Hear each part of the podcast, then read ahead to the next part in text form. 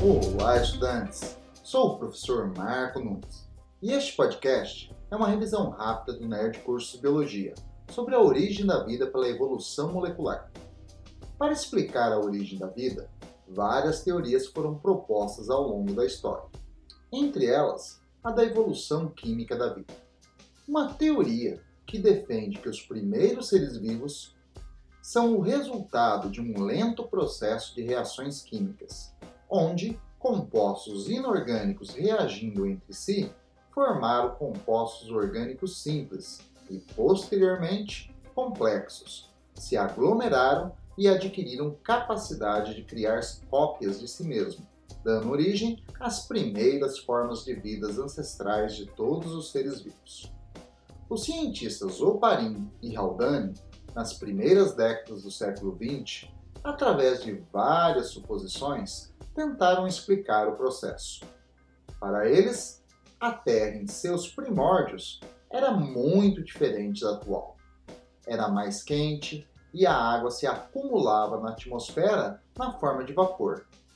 Um intenso vulcanismo influenciava na constituição química atmosférica, que além da abundância de vapor de água, apresentava a presença de quantidades significativas de gases metano, amônia, nitrogênio e hidrogênio.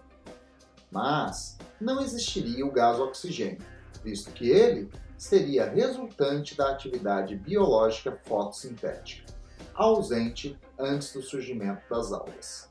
Estimulada por uma grande quantidade de energia livre disponível, como calor, relâmpagos e radiação solar, os gases atmosféricos reagiam entre si, formando compostos orgânicos simples, como aminoácidos, monossacarídeos, nucleotídeos e ácidos graxos.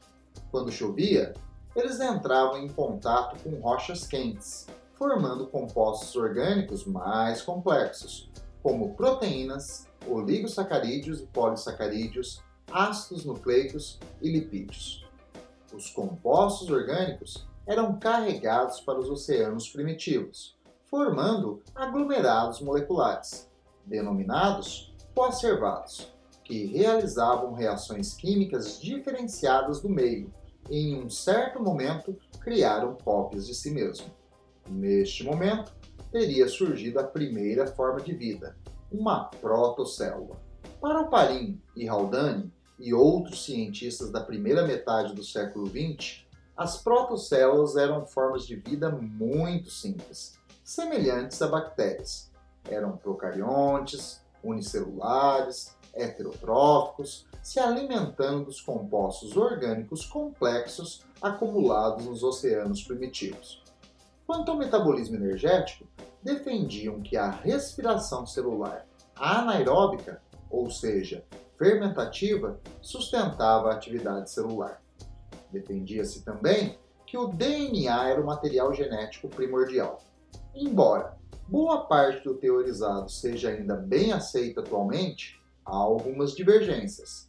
Acredita-se que o metabolismo energético original era autotrófico por quimiossíntese, onde, a partir da oxidação de compostos inorgânicos, era obtida energia para a produção de compostos orgânicos e que as protocélulas tinham como material genético o RNA, uma molécula muito mais simples e duplicada com a participação de menos enzimas que o DNA.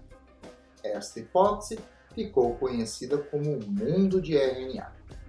Bom, é isso aí. Continue firme nas revisões e bom estudo!